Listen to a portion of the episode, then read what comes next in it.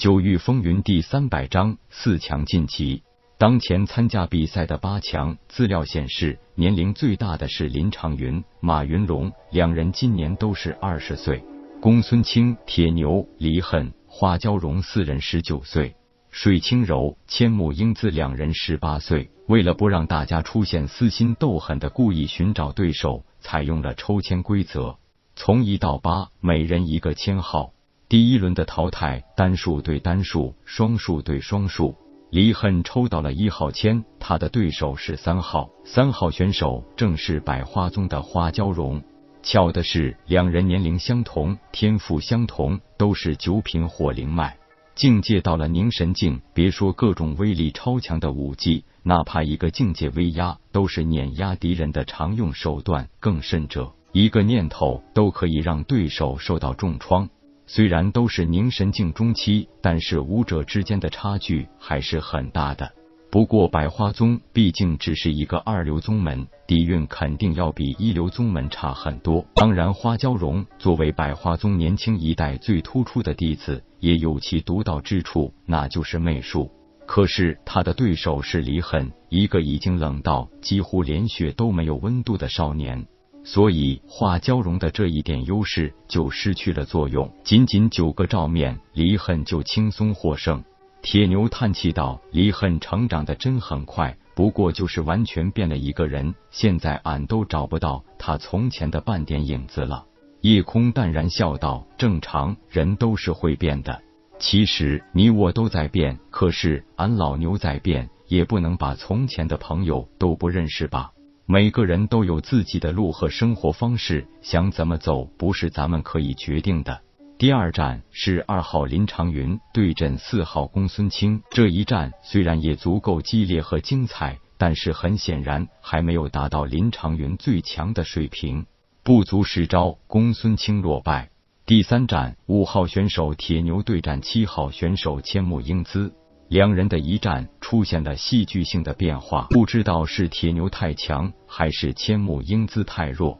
千木英姿抢先进攻，速度之快让人啧舌。连续三招把铁牛逼的只有招架之功，让人很是怀疑这蛮牛是不是有些手软。如果说铁牛怜香惜玉，他还真是没有这个脑子。不过蛮牛自有他的行事风格，他是从来不会主动先出手欺负女孩子的。不过千木英姿的三招连攻，激起了这蛮牛的战神本性。战神就是越战越勇，愈强更强。虽然第四招还是千木英姿在抢攻，可是铁牛身体不退反进，手里长枪一拨一次，迅速拨开对手的三尺清风，紧接着枪尖直进，瞬间破开了千木英姿的防御，直接奔向了他的咽喉。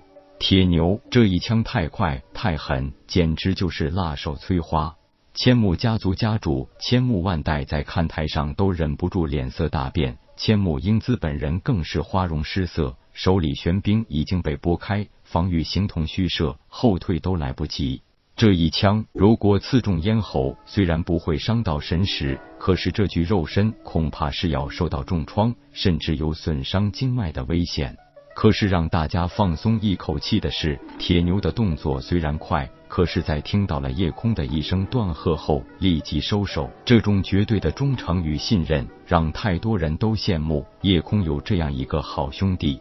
千木英姿一拱手道：“我输了，多谢铁大哥手下留情。”飞身下台前，那别有深意的回眸一笑，让铁牛这个蛮牛也有些意乱神迷。夜空暗笑道：“弄不好，这蛮牛的幸福就要来了呢。”第四战是由六号水清柔对战八号马云龙，结果也正如夜空预料的那样，水清柔输了。不过两人走了四十多回合，马云龙也算是险胜。当然，究其原因，水清柔其实是败在了兵器上。马云龙的清风禅一刀毕竟是他的本命神兵，这是普通灵阶玄器不能比的。经过紧张激烈的角逐，四强产生了。林长云、马云龙、铁牛、离恨，为了公平起见，四人再次抽取了签号，而且允许四人都休息半个时辰。这一次，铁牛抽到了一号签，林长云是二号签，马云龙是三号签，离恨是四号签。石木问道：“师傅，您觉得胜算有几成？”铁牛很严肃的道：“忘了俺平时是怎么说的了。不管什么时候都要抱定必胜的决心，但是不要事先给自己或对手强加一个预判。”是弟子错了。夜空笑道：“你们还是经历的太少了。记住，高手对决，不到最后都不能说谁的胜算更大。在心里要藐视一切敌人，但是也要重视一切敌人。”不要先给自己打分，那样要不就是高估了自己，要么就是高估了敌人，都会影响你的心态。几个弟子一起拱手道：“多谢宗主教诲。”江玉忽然道：“宗主，弟子提议，本宗的雷霆小组还是叫雷霆战队更加好听。”夜空点头笑道：“可以啊，反正现在还是草创阶段，最后的名字还是需要你们这些成员来决定。”石木问道：“宗主，那您对雷霆战队的训练有什么指导意见吗？”铁牛笑骂道：“臭小子，指导你们修炼自是师傅的事情，那千变三才阵可是你们宗主师叔的杰作。”江玉问道：“宗主师叔，师傅让我们每个人都要做到，随便三个人都可以灵活组成三才阵，这一点弟子还是有一点不太理解。”阵法不就是要选择固定的队友，多进行磨合，才能更好的发挥作用吗？夜空点头道：“你的问题其实也是很对的，阵法配合对敌，的确需要队员之间的完美配合。我提出的这个训练方案，其实是为了后续的应用。既然叫千变三才阵，当然不会只有三人来组成了。”雷横惊喜道：“难道还可以超过三人一起布阵对敌？”那是当然，三人一组为小三才，六人两个小三才是为中三才，九人三个小三才是为大三才。只有每一个人都熟知所有变化，也能与不同人组成一个小三才，那才是一个合格的三才阵。本章结束，各位朋友，动动你发财的小手，为倾城点赞、订阅、分享，您的鼓励是我坚持下去的动力。